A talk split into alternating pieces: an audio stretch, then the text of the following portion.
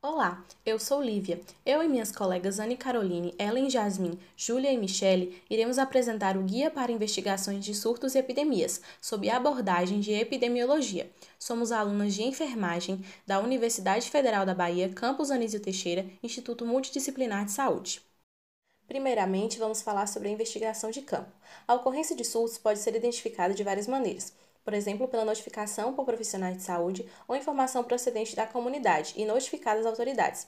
A maior parte dos surtos é de etiologia infecciosa e transmissível e muitas vezes representa razões para a realização de investigação sistemática, visando a identificação da fonte de infecção e a adoção de medidas de controle e elaboração de recomendações adicionais. Quando no local da investigação, uma das primeiras providências é a realização da reunião de chegada com as autoridades e representantes das secretarias estaduais e municipais de saúde, para discutir aspectos referentes à situação do problema e para definir métodos e cronogramas. Ao sair do campo, uma reunião de saída deve ser realizada com a participação dos envolvidos na investigação, para esclarecer sobre o trabalho realizado e seus resultados preliminares, e para organizar e registrar as etapas seguintes. O primeiro investigador deverá apresentar os resultados da investigação no seminário científico do EPSUS. Podem também ser feitas outras apresentações em fóruns científicos. Conforme estabelecido no regulamento interno do EPSUS, os relatórios devem ser encaminhados dentro de 30 dias a partir do retorno do campo. Passo a palavra para Anne Caroline. Em um primeiro momento, cabe ao investigador verificar qual é a situação do evento, se tem um aumento do número de casos na área e se esses casos são realmente de um mesmo evento. Além disso, deve-se comparar os casos do evento com os registrados na semana, meses ou anos anteriores, no mesmo período da ocorrência dos atuais. E onde eu poderia conseguir essas informações? Nos registros de vigilância epidemiológica, internação hospitalar, ou caso não tenha esses registros, o investigador pode resgatá-los em hospitais, unidades de saúde e etc. Em seguida, como segundo passo, para confirmar a existência do surto, é preciso confirmar o diagnóstico através de prontuários, dados clínicos, laboratoriais ou de exames complementares. No passo 3, é preciso estabelecer uma definição de caso, ou seja, estabelecer um conjunto de critérios científicos que permitam incluir as pessoas que têm ou tiveram a doença e também excluir aquelas que não têm relação com o surto. Essa definição de caso geralmente inclui informação clínica e laboratorial sobre a doença, características das pessoas afetadas, como idade, sexo e escolaridade, informação sobre o local ou região de ocorrência e determinação do período em que ocorreu o surto. Em todas as investigações, é recomendado para a entrevista com os casos ou familiares e também para a coleta de dados dos prontuários que seja utilizado um questionário padronizado. Agora passo a palavra para minha colega. Olá pessoal, eu sou Jasmine e vou trabalhar com vocês o quarto passo, descrevendo os dados do surto em tempo, lugar e pessoa. Bom, nesse passo trabalhamos com a epidemiologia descritiva, nos familiarizando com os casos e observando o que é mais relevante e confiável para obter pistas seguras sobre o surto. Um gráfico bastante utilizado é chamado de curva epidêmica, que permite inicialmente visualizar a magnitude do surto se situando no período e permitindo até fazer projeções do curso da epidemia. Permite o cálculo do período de incubação e estima o período de exposição. Além disso, pode informar sobre os padrões da epidemia, se for resultado de uma fonte comum ou se houve disseminação entre pessoas.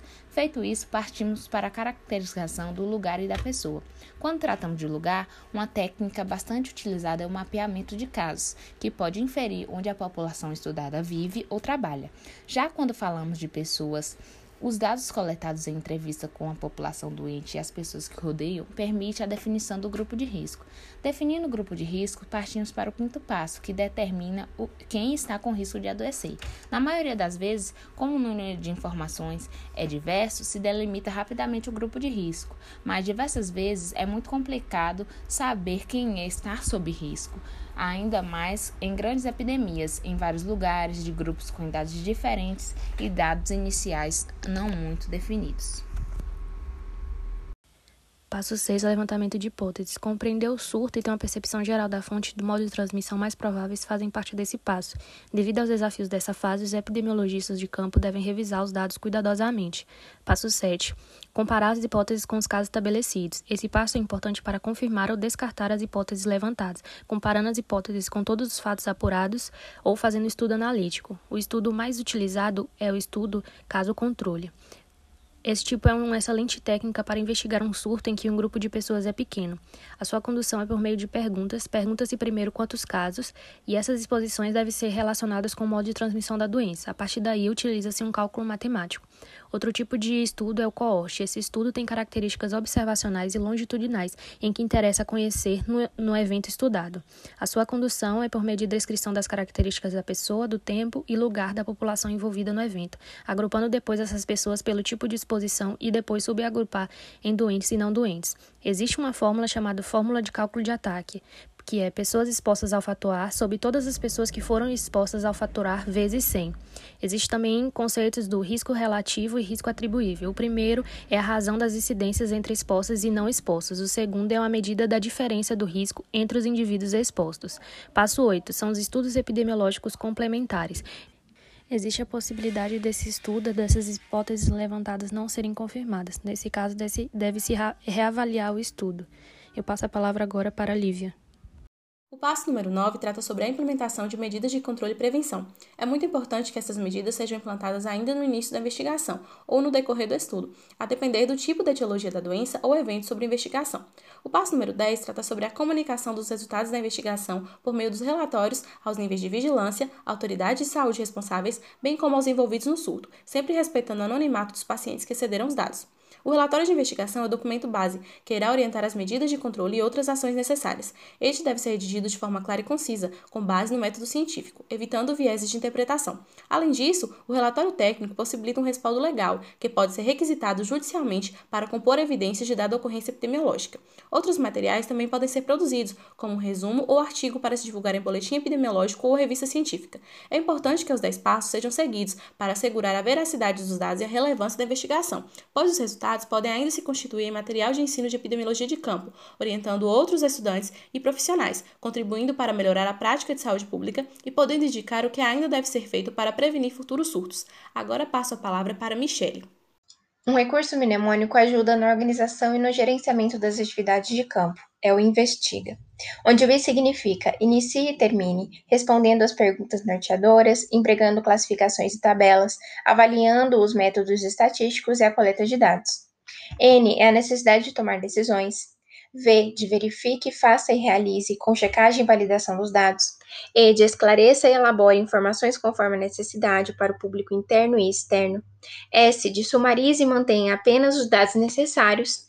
T transcreva os objetivos, detalhes e métodos. I de integre a equipe.